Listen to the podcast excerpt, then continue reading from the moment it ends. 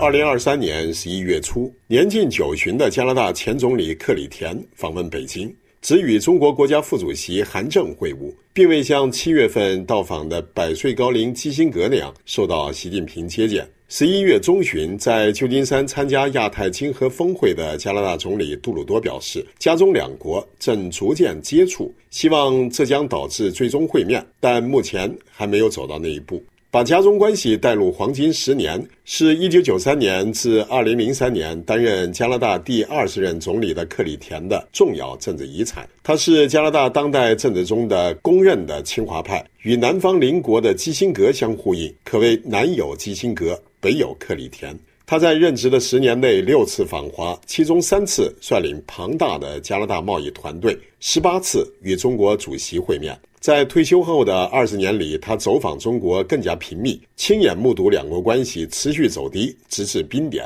二零零六年起，保守党执政十年，克里田批评授予达赖喇嘛荣誉公民身份，并拒绝参加北京奥运会的总理哈勃，破坏了与中国五十年的友好关系。二零一五年，他支持小杜鲁多赢得大选。二零一八年十二月，加拿大应美国要求逮捕孟晚舟，招致中国报复，令两国关系迅速恶化。克里天表示愿意前往北京解救人质，并称孟晚舟事件是川普给加拿大设下的陷阱，加拿大为此付出代价。为此，保守派专栏作家特里格拉文在《麦克林》杂志撰文，质疑其在孟晚舟案中损坏加拿大利益，指克里田2003年辞去总理职务后仅几天，就开始以游说者、顾问、交易促成者和跑腿者的角色为中国服务。2023年初，中国干预加拿大大选丑闻发酵，克里田称这不是一个大问题。《国家邮报》专栏作家萨布里娜·马多。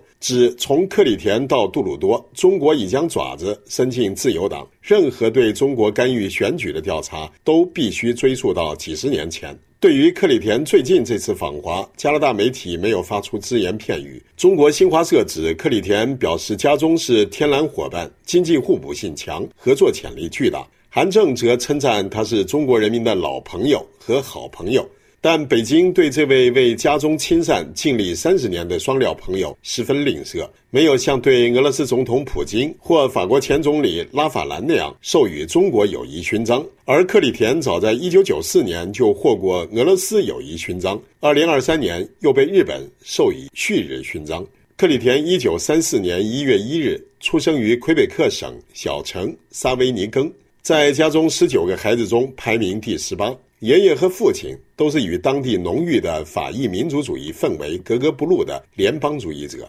小时因贝尔麻痹症导致一侧脸部分瘫痪和一只耳朵失聪，令他日后自称是一个不会两边说话的政治家。克里田拉瓦尔大学法律系毕业后，二十九岁就当选了国会议员。六七年，戴高乐在蒙特利尔高呼“自由魁北克万岁”，令魁北克独立运动升级。他在议会要求政府下令戴高乐提前离开加拿大。一九七零年十月，危机爆发，老杜鲁多犹豫是否要援引战争法实施戒严，是克里田鼓励他现在行动，稍后解释。他担任过联邦税务局长、印第安事务和北方发展部长、工业贸易和商业部长、财政部长、司法部长。检察总长和副总理。一九八零年，魁北克第一次独立公投，他作为反对者，每天发表六七次激情演讲。一九八二年，加拿大从英国手中拿回制宪权，克里田是重要的谈判者。一九九五年，魁北克第二次独立公投失败，刺客夜闯他所住的总理官邸，他被认为是一位解决问题的硬汉。